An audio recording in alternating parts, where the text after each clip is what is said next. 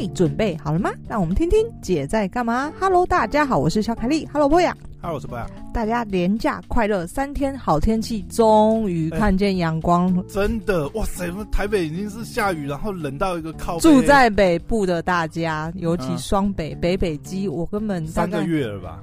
没有那么夸张。从过年到现在没有。过年前绝对有。过啊、对，从过年前啊，而且冷到一个爆炸。哎、欸，我跟你讲，前阵子啊，这个最冷的时候，我真的是开暖气。我也是。都没办法，我都想说睡不睡不了。天哪，整个二月我就是愁云惨雾，就是阴天，台北完全都是阴天，衣服根本晒不干。对对对，哎、欸，你知道吗？最近我就看到常常有人在嗯打卡 po，就是啊，终于买烘衣机，真受不了。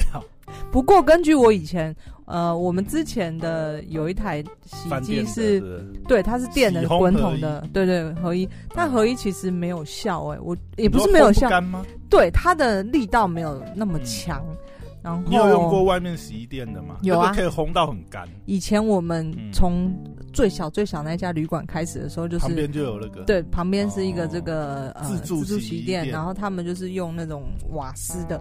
就是烘的非常干。哎、欸，其实我觉得那个最大差异就是，你有的时候，比如说，尤其是冬天，嗯，你要洗被子啊，或什么东西，很好用啊。欸、你没有去给它烘哦，你真的是不会干，不会干。台湾这种阴冷天气，你要怎么湿冷天气你要怎么干？我对于住在基隆东北角跟 妻子的朋友。我真的觉得你们怎么潮湿的也太可怜。过去一个半月，至少一个半月，台北这边雨没停过，我每天都都是冰冷的。而且现在好像比较多人装，就是空调是有冷暖气。对对，冷暖暖和。早年好像没有，因为台湾其实一直都很热啦。嗯嗯嗯，就是冬天也没有也没有那么夸张，不然就寒流了不起三五天就结束了。对。但是你看这次冷了两三个礼拜有吧？有。然后。以前呢、啊，不是呃，就是冬天常常有人会买那种什么，我不知道你有没有买过，就是那种呃什么什么什么电毯、电电热电热炉、移动式的那种，对不对？嗯那个超没效，我觉得这寒流来的时候用。以前我家有，但那个很容易烫到，就是你不知道到底要。对，因为万一你睡着的时候，你就是睡着嘛，那万一被子不小心碰到烧起来怎么办？对、欸。但是我后来发觉有有一个，现在应该进步了，没那么危险了，危险了啦。我不知道，我看到那种。电热电热、呃、发烫的东西，电热炉我都觉得很恐怖，嗯、因为它会发热啊。嗯、就算它有罩子、嗯、啊，万一不小心碰到，那个过热还是会还是会点燃呐、啊。我一直有被害妄想症，我都觉得那种东西是不是有有一天过热，它就会烧起来，对，它自己会自燃。对，我就觉得那种电器很危险。但我后来发觉，就是还没有装那种冷暖空调之前，嗯，嗯我发现有个东西真的是神器。什么东西？暖暖包？不是暖被机。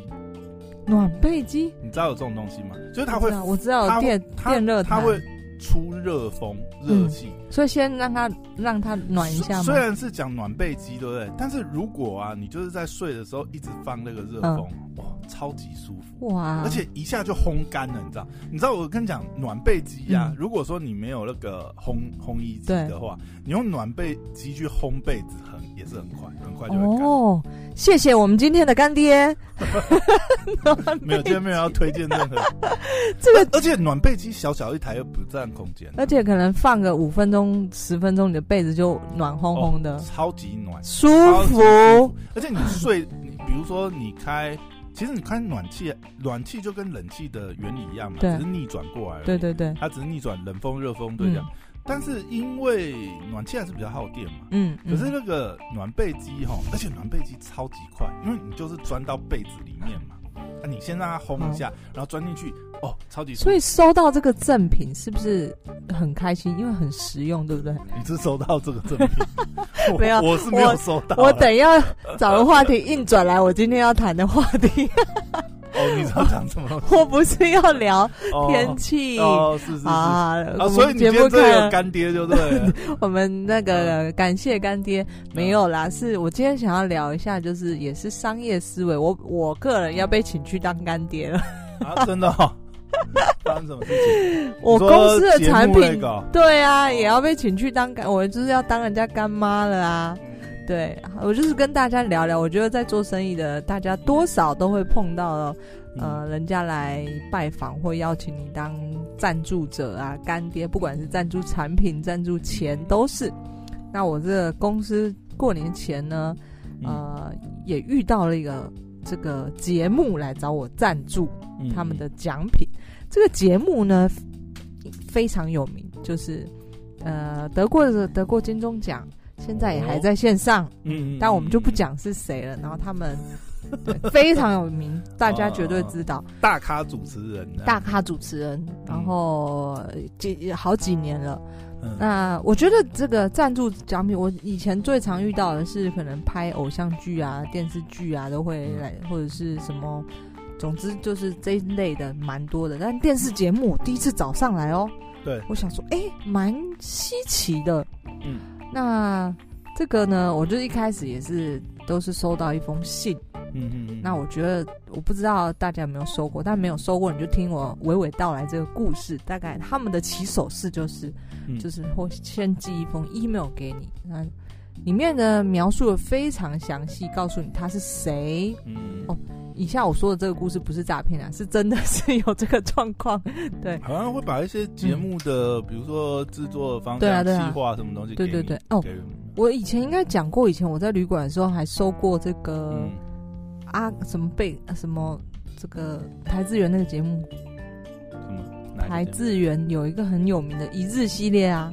哦，你说对对你说那个，他们也来，好像有有来说接洽过一日旅馆。有接洽过，但后来没有合作成功。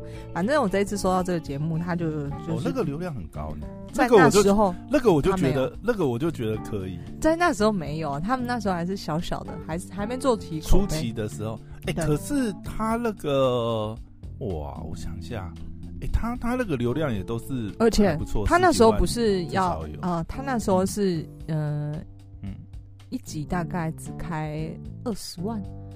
那时候啦，那时候在还没成名以前，哦、那也开不少呢。因为如果你说那个时候同期的，但是他们因为是用节目的规格制作，嗯嗯对，对，对。现在我相信绝对不止这个价码。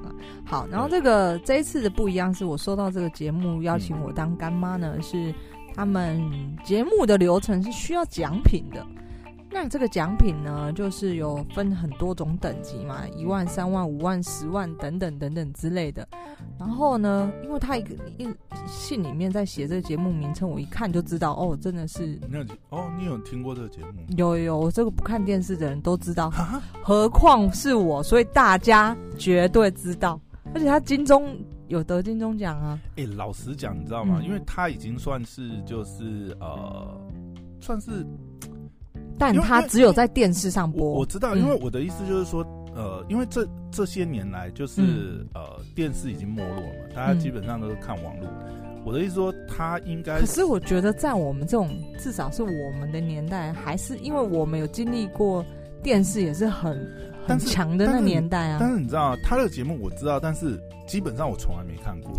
因为我已经完全没在看电视跟第四台，所以我根本不会看到这个节目。嗯，嗯，你知道现在，哎、欸，我不知道他有没有放到网络上。其实现在我觉得有，他们现在电视节目也很重，因为你流量你不放到网络上，基本上完全没人看啊。你不是没有流量问题，你连声量都没有，因为根本网络时代不会去看你这个 东西，你知道吗？对对对对，哎呀，然后他就当然告诉我说，这个如果我们能够成为他这个某一个奖品集聚的这个。赞助者的话呢，当然我可以提供，他可以提供给我一些什么样的优惠跟曝光嘛。嗯，然后我一开始呃接到的时候，你就会觉得，哎、欸，这个是很有名的节目啊。所以一般其他的有一些我收到的时候，我会拒绝，嗯、因为对我来说是没有对公司呃品牌形象什么都没有帮助，我大概都是直接拒绝或不回应。那这里收到，我会多留心看一下，是因为它真的是一个。呃，大家基本上都知道的节目，嗯、所以我就是嗯有兴趣，然后再加上他提供给我，他就说哦，我们会这个，他现在目前的奖品池里面，就是因为他有不同的集聚嘛，嗯、就是他就有列出一些这个奖品的品牌呢，也是蛮有名的，嗯，包括什么呃。防潮箱啊，或者是耳机非常非常有名的耳机的牌子，嗯哼，就是很高级的耳机的牌子，嗯、然后等等等等之类的嘛，然后就觉得哎、欸，那好像还不错哦，因为大牌也有进去喽，嗯、然后呃也会告诉我说在哪里曝光啊，比方说节目开场介绍的时候啊，就是会这个画面带到你的这个这个，因为他如果。因为像这类的综艺节目植入的话，他如果说有有曝光的话，其实还是会有记忆点呐、啊。嗯、就是说，啊、哦，他通常都会念一下口白嘛。哦，接下来这个呃竞争的奖项是什么？什么什么什么？对对对，什么东西？好，那这除了就是节目的在介绍奖品的时候，有有带到你的这个奖品，跟当然你奖品上面会摆你的 logo 嘛，品牌 logo。然后还有就是，当这个奖项颁出去的时候，也会有这个主持人也会念稿嘛。这个奖项是什么什么品牌？嗯，然后包括这甚至是节目尾端的这个 logo 露出。好，那我稍微看一下 logo 露出，大概就是类似像这个节目收尾跑马灯这种跑过去，所以这些都不太在乎。嗯，然后我就还有一个很吸引我的，他是说我们当这个奖品送出去的时候，会在脸书上。就是介绍你的品牌，并有这个呃赠送给可能这个艺人的时候，那个得得奖的画面，这个照片提供可以提供可以做广宣使用之类的。他没有讲这，他就是哎、欸，你会怎么怎么样、这个？你会拿到这些东西？你他没有讲拿到，他就是我们会发布。他们的流程是这样子处理，就是哦，他们会发布一篇贴文，嗯、然后这个等等之类。好，然后就想说，哎、欸，还不错啊，这个就是。呃，听起来不错吧？就是你有曝光在一个蛮有名的节目，所以呢，于是我就来问问你，我说，哎，这个好像不错哦。没有啦，虽然说电视节目现在的影响力，嗯、还有即便是在粉砖露出，如果他，因为他如果不是原生的网络媒体啊，嗯。这种触及以现在的流量来讲，真的是少的可怜。对，那如果说他的，即便现在最有名、最有名的电视节目，嗯，现在电视还有电视，没有，现在大概现在大概比较有比较有影响力的，反而是乡土剧那些啊。哦，对啊，而且而且你看，就就算是乡土剧的话，它也是只吃特定的族群。嗯，就变成是说，你如果是打那个族群的年龄段的产品或什么，嗯，那其实。那就跟你去上购物台啊、嗯、地下电台啊、嗯、这些差不多，因为你打的族群就是那个族群，因为那那种呃，比如说呃。中高龄的族群，嗯、他们还、嗯、还是收视习惯还是以电视为主的话，嗯、才会有才会有一定的影响力。对，那如果考量到，比如说像现在一般如果说网络品牌操作的话，电视的效益真的是很小，嗯、而且他们自己的原生媒体的影响力也非常小。你看，像比如说，嗯。我觉我最近来讲啦，比如说那个小 S 啊，嗯，徐熙娣她不是开了新的一个系列节目，新新的综艺节目嘛？嗯、其实她就已经是完全是以网络原生的操作，虽然她有卖给，她、嗯、好像是卖给，她卖给哪个、啊？爱奇艺吧？还是？她是爱奇艺吗？没有，她她是好像是卖给台湾的哪一个平台、欸？哎，哦，是哦。我不知道是，总之有一个也是网络，也是有网络平台。对对对，就是他已经不是卖给电视。他虽然是你看他的那个制作人，就是以前康熙的那个 B Two 啊，嗯，他是什么 CD 想聊嘛，嗯，其实我觉得那节目还蛮有意思的，我看了几集，我觉得哦，真的，对，就是呃，因为很久没有看这种呃台湾的综艺节目，然后呃 他的。方式跟他其实真的这次也蛮用力，而且他找的都蛮大咖，像他 CD 想聊的第一集好像是黄子佼嘛，嗯，然后中中间间后来好像第一季的最后一集，哎，第一季的最后一集还是第二季？听说一开播要找哦，第一季的最后一集是那个蔡康永，蔡康永，嗯，对，然后听说他现在第一季因为之前就那个疫情的时间录完了嘛，嗯，他现在说第二季第一集听说要邀周杰伦。哎呦，嗯，就他那个节目，就是因为他自己本身的知名度，嗯、然后卡司，然后我觉得他现在的那个定位就非常 OK。那你看现在就是基本上他们就是从网络出发，就已经不再是呃被绑在电视台里面。那你你看啊、哦，如果说，但是我觉得，你看，如果我们拿这个事件来看的话，嗯、我觉得他那里面就，当然啊，也有可能他没有想要多赚业配，嗯、但是他那个里面有一个可惜，就是他虽然已经是照网络的模式在推广，但是你看啊，如果说他里面要做一些置入环节，他应该在第一季的时候想办法，呃，做一些桥段或什么让。呃，厂商如果要赞助或他要找可以塞的进去，或者是要有一些广告植入的话，他、嗯、要有那些版位空间或什么，但是他还是蛮传统的那种。对，奖品池。那你你没有设计这个东西，你其实也很难，厂商也很难跟你。对。一方面，他们可能也没有想要这样，嗯、也没有想要开这样金源的。嗯、但是你看，像现在很多网络节目啊，嗯、尤其我们看很多中国综艺。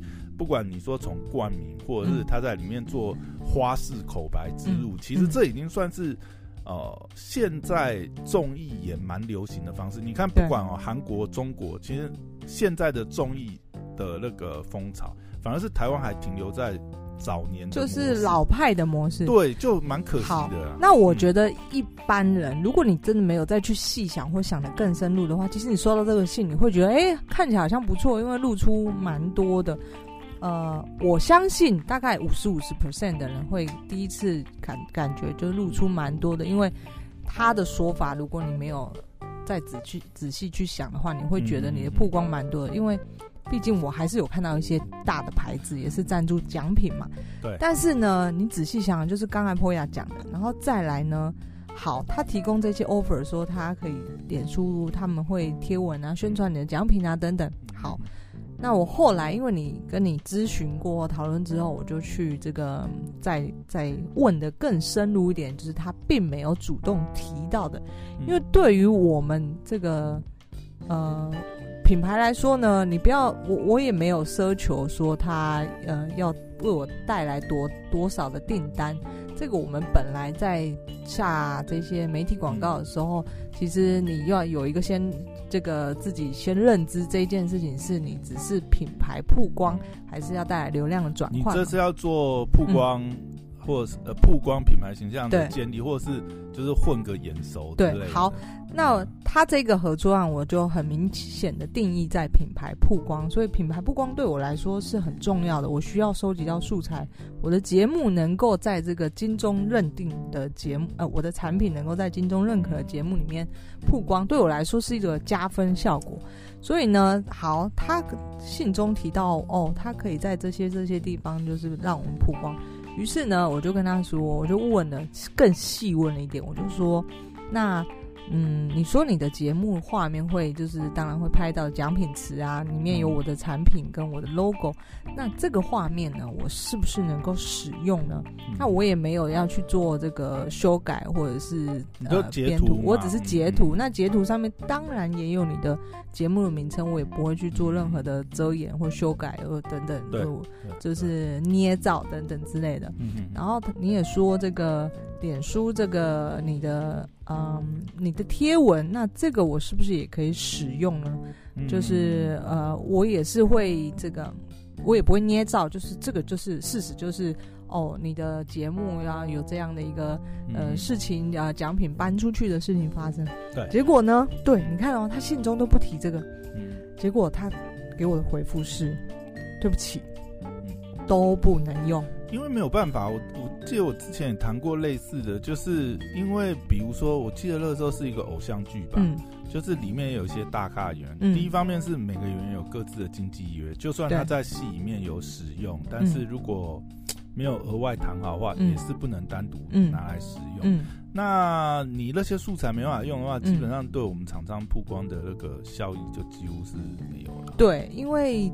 我我就其实我也跟他说，因为现在没有人在看直播的，或者是说没有人，就是你呃单纯以那个剧或者是以他的、嗯、比如说单集节目的流量来讲，那真的是微乎其微。对啊，我就跟他说，他可能也不太了解，我就跟他说，现在脸书你要自然流量，嗯、除非你是真的非常红的那种 KOL 或什么的，你的自然流量。我觉得是没有什么效益的，还不如我拿预算来再砸你这一篇这这个文章，或我另起一篇文章再介绍这个你们节目或什么的。还有就是相性的问题啦，嗯、因为现在会看电视节目的年龄应该就是中高龄。如果说今天我自己的品牌，或者是比如说我卖的东西是真的是符合这个年龄段，或者是本来就在打这个族群，那可能还比较有那个效应。不然的话，其实。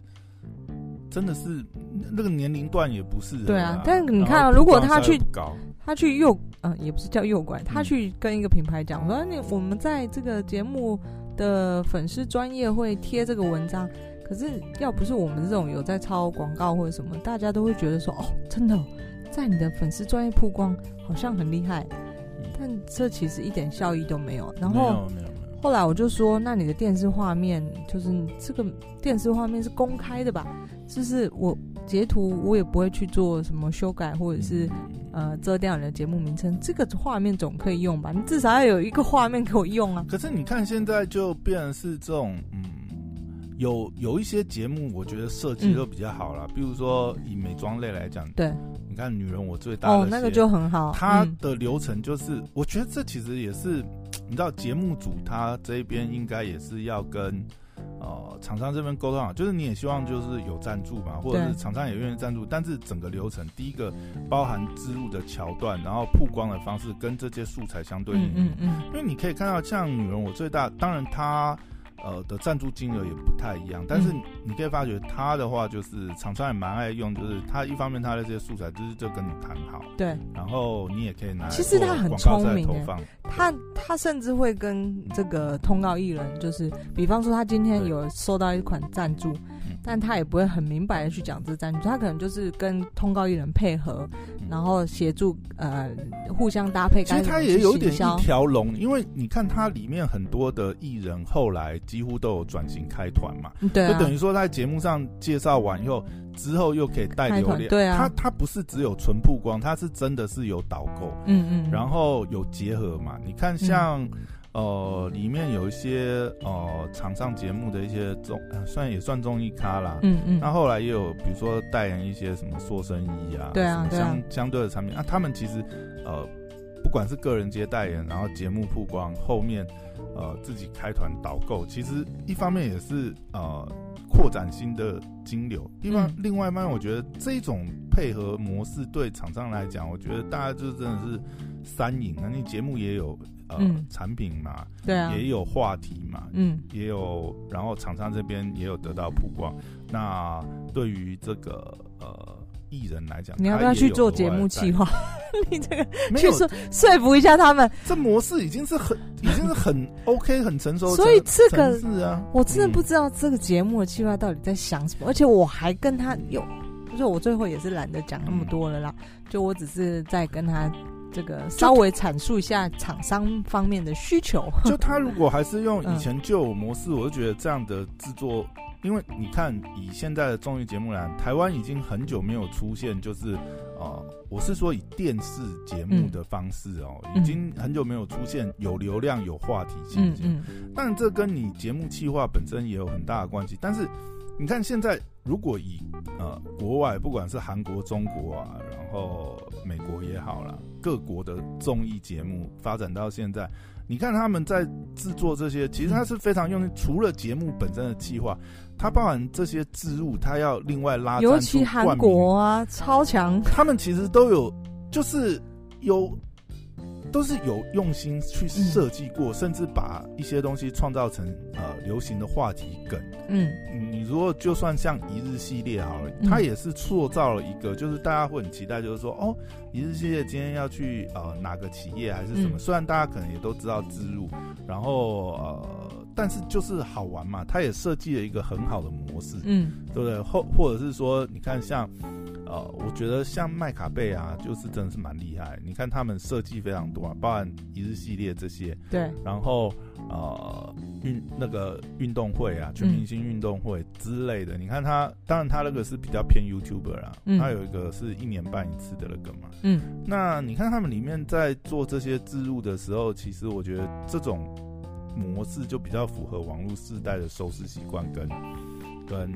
导流导购的方式，嗯嗯，对不对？如果他可以结合这样子一条龙啊，我觉得厂商应该对啊，很乐意赞助啊，对啊，都那个都有成效，就一下大家都会，就是你你的费用也可以，你的费用也可以，就是等于是以效益来获取这个费用嘛。因为我觉得有有的时候，像有些传统的节目，还是可能是依照以前过往的荣光去开一些飞在天上的价格，而你听了就觉得哦，真的是搞不清楚状况呢。他们可能还在就是还沉浸在过往那个时代，就是。电视台就是、啊、嗯，唯一的曝光管道吧。对、啊，就大家以前的流量曝光的确是就是电视、报纸、广播，就是大概、嗯、大概是这样吧。但是现在其实，呃，尤其我们做这种网络品牌的，基本上我们可能懂要曝光的地方现在太。现在太多元了，而且手法上面我觉得也是。嗯、比如说，哎、欸，我我最你这样讲，我想到最近在观察一个东西，也不观察，就刚好看到一个，我觉得嗯。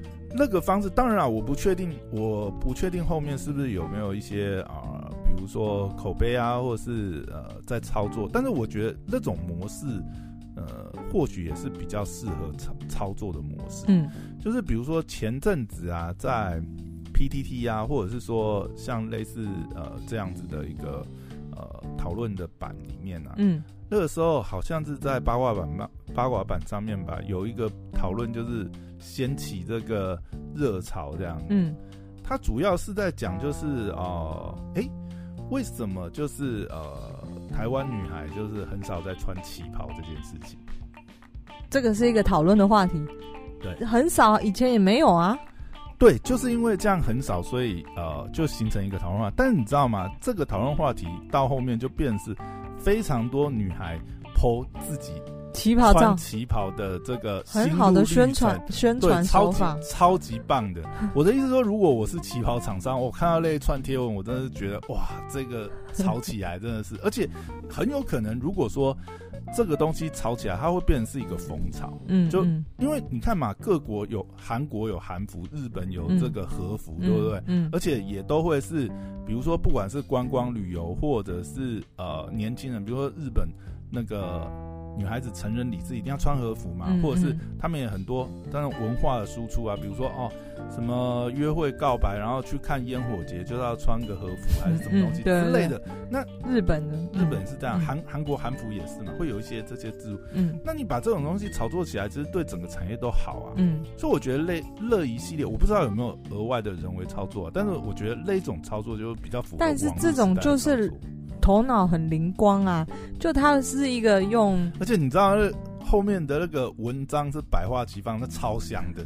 还有，因为会很多人去，你是去看女生 po 和呃那个那个旗袍照，顺便观察一下网络讨论的时事风向。那 样不是？你看哦，比如说里面里面有讨论到几个原因嘛？比如说，嗯、我不知道你有你有穿过旗袍吗？有，你有买过？有订做过？没有买过？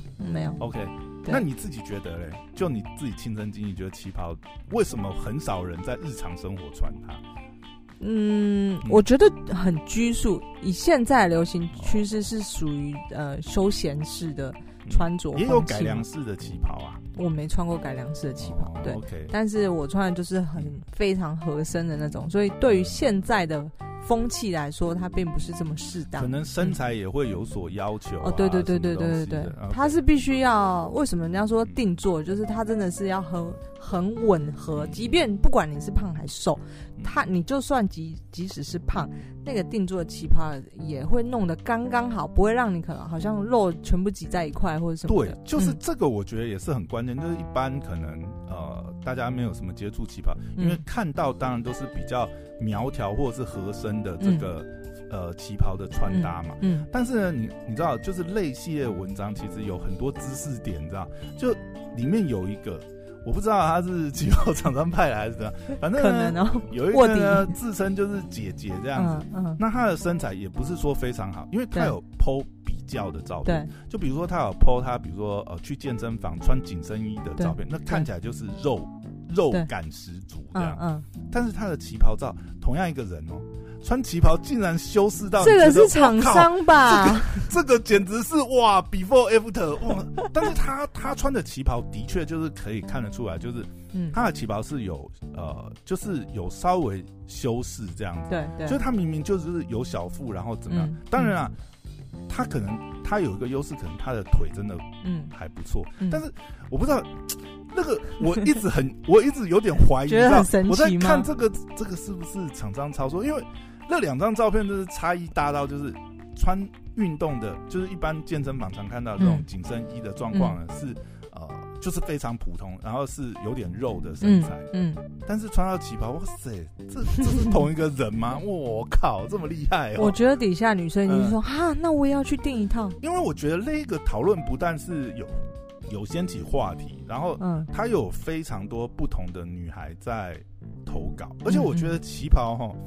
我自己在看，因为呃，有些真是真的，有一些是呃旗袍文化啦。嗯，你在大道城那边有非常多这个嘛，嗯嗯、尤其是呃，我觉得它有一种圈子，你知道吗？嗯，然后贵妇圈也是有一种下午茶团啊，然后你会常看到，比如说呃，有些狮子会的这个对对对旗袍团的成员，哦，他们那个一字展开，对不对？那是那个富太太吧。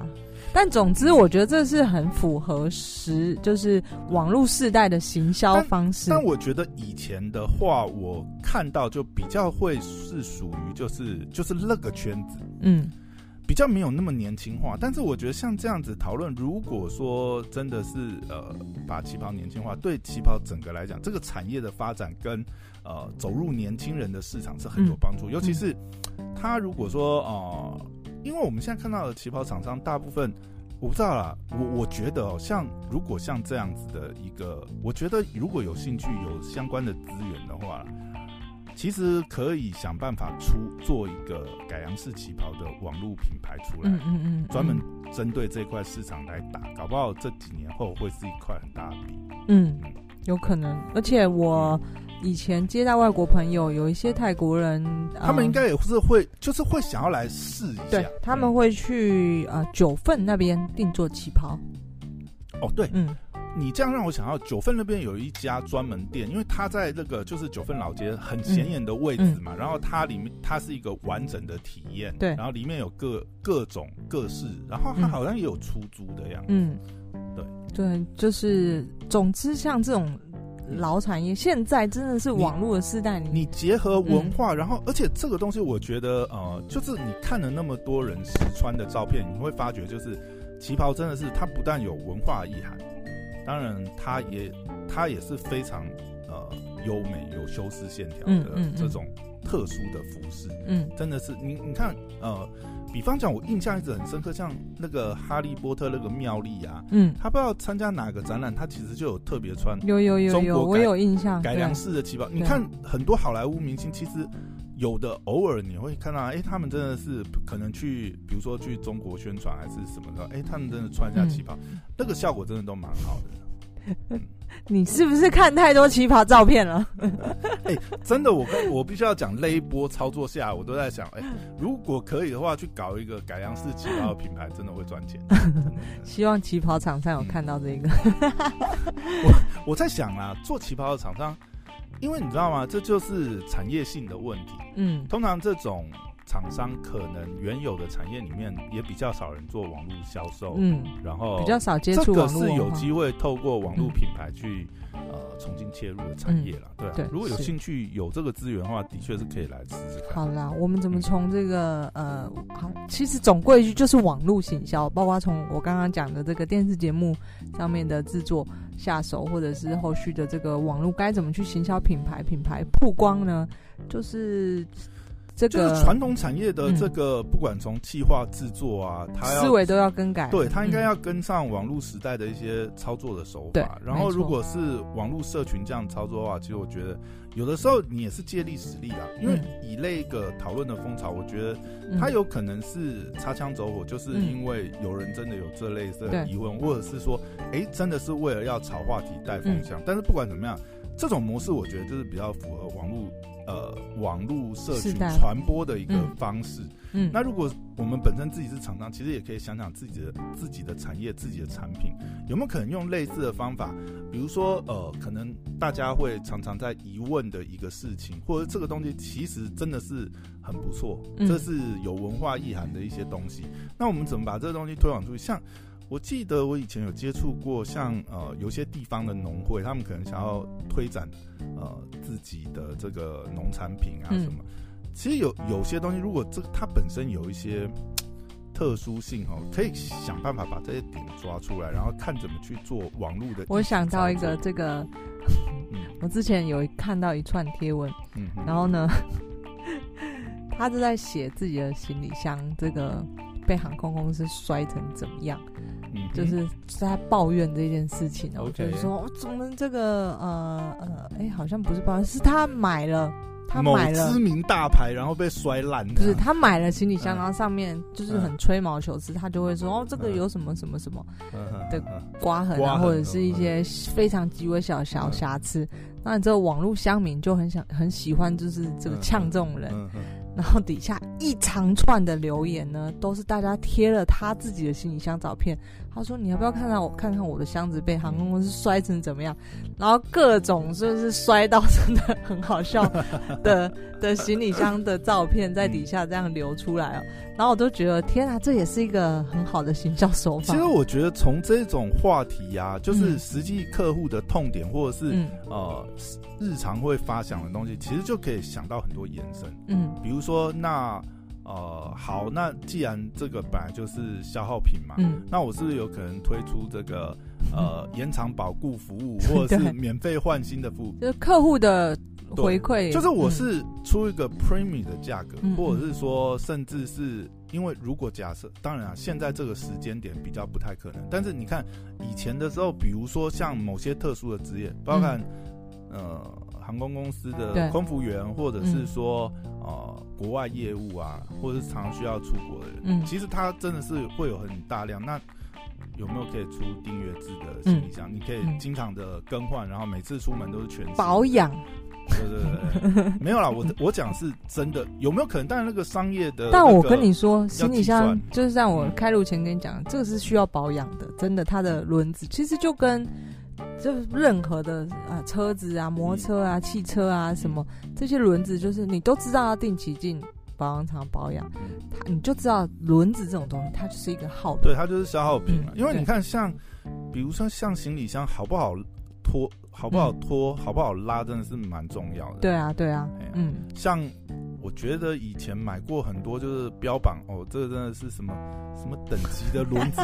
但是你知道，因为以前有一段时间，我、嗯、我刚好也是那个时候出差那时候，对，还蛮常出差。嗯、然后那个时候常常真的，就算我买再怎么，好像摔个几次也 是对拉不动啊，对啊。